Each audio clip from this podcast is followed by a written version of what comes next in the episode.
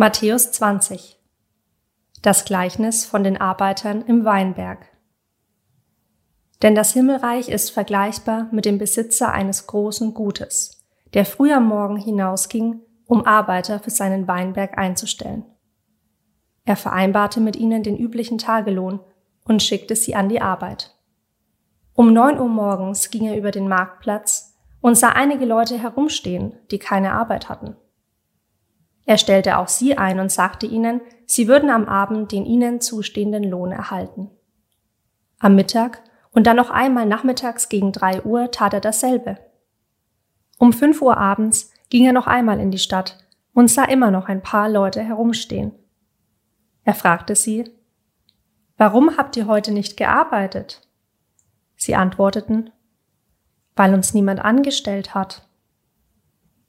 Da sagte der Gutsbesitzer zu ihnen, dann geht zu den anderen Arbeitern in meinem Weinberg. Am Abend schließlich beauftragte er seinen Verwalter, die Leute zu rufen und sie zu entlohnen. Er sollte mit den Arbeitern beginnen, die als letzte eingestellt worden waren. Als die, die erst um fünf Uhr eingestellt worden waren, bezahlt wurden, erhielten sie alle einen vollen Tagelohn. Als die, die früher eingestellt worden waren, an der Reihe waren, dachten sie, dass sie mehr bekommen würden. Aber auch sie erhielten einen Tagelohn. Als sie ihr Geld bekamen, beschwerten sie sich. Diese Leute haben nur eine Stunde gearbeitet und doch bekommen sie genauso viel wie wir, die wir den ganzen Tag in der sengenden Hitze schwer gearbeitet haben. Einem von ihnen antwortete er, Mein Freund, ich war nicht ungerecht. Warst du nicht damit einverstanden, dass du den ganzen Tag für den üblichen Lohn arbeitest? Nimm dein Geld und gib dich zufrieden. Ich will aber diesem letzten Arbeiter genauso viel geben wie dir. Oder ist es mir nicht erlaubt, mit meinem Geld zu machen, was ich will? Willst du dich etwa darüber beklagen, dass ich gütig bin? Genauso ist es bei Gott. Viele, die jetzt die Ersten sind, werden die Letzten sein, und die, die jetzt die Letzten sind, werden dann die Ersten sein.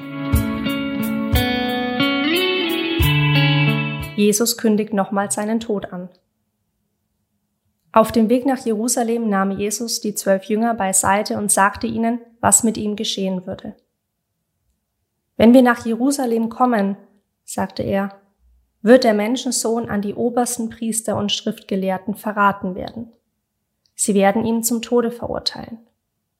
Dann werden sie ihn den Römern ausliefern und die werden ihn verspotten, auspeitschen und kreuzigen. Doch am dritten Tag wird er von den Toten auferweckt werden. Vom Dienen. Später kam die Mutter von Jakobus und Johannes, den Söhnen des Zebedäus, mit ihren Söhnen zu Jesus. Sie kniete respektvoll vor ihm nieder denn sie wollte ihn um einen Gefallen bitten. Was möchtest du? fragte er sie. Sie antwortete, Wirst du meinen Söhnen in deinem Reich die Ehrenplätze neben dir geben, den einen rechts und den anderen links von dir? Doch Jesus sagte zu ihnen, Ihr wisst ja nicht, worum ihr bittet. Könnt ihr auch aus dem bitteren Leidenskelch trinken, den ich trinken werde? Sie antworteten, Oh ja, das können wir. Da sagte er zu ihnen, Ihr werdet tatsächlich daraus trinken müssen. Aber ich habe nicht das Recht zu bestimmen, wer einmal neben mir sitzen wird. Mein Vater hat diese Plätze für die bestimmt, die er ausgewählt hat. Als die anderen zehn Jünger hörten, worum Jakobus und Johannes gebeten hatten, ärgerten sie sich. Doch Jesus rief sie zu sich und sagte, Ihr wisst, dass in dieser Welt die Könige Tyrannen sind und die Herrschenden die Menschen oft ungerecht behandeln. Bei euch soll es anders sein. Wer euch anführen will, soll euch dienen. Und wer unter euch der Erste sein will, soll euer Sklave werden. Der Menschensohn ist nicht gekommen, um sich bedienen zu lassen, sondern um anderen zu dienen und sein Leben als Lösegeld für viele hinzugeben. Jesus heilt zwei Blinde. Als Jesus und die Jünger die Stadt Jericho verließen, folgte ihnen eine große Menschenmenge. An der Straße saßen zwei Blinde. Als sie hörten, dass Jesus kam, begannen sie zu rufen, Herr, Sohn Davids, hab Erbarmen mit uns. Die Leute ermahnten sie doch still zu sein, aber sie schrien nur noch lauter, Herr, Sohn Davids, hab Erbarmen mit uns. Jesus blieb stehen und fragte sie, was soll ich für euch tun? Herr, sagten sie, wir möchten sehen können.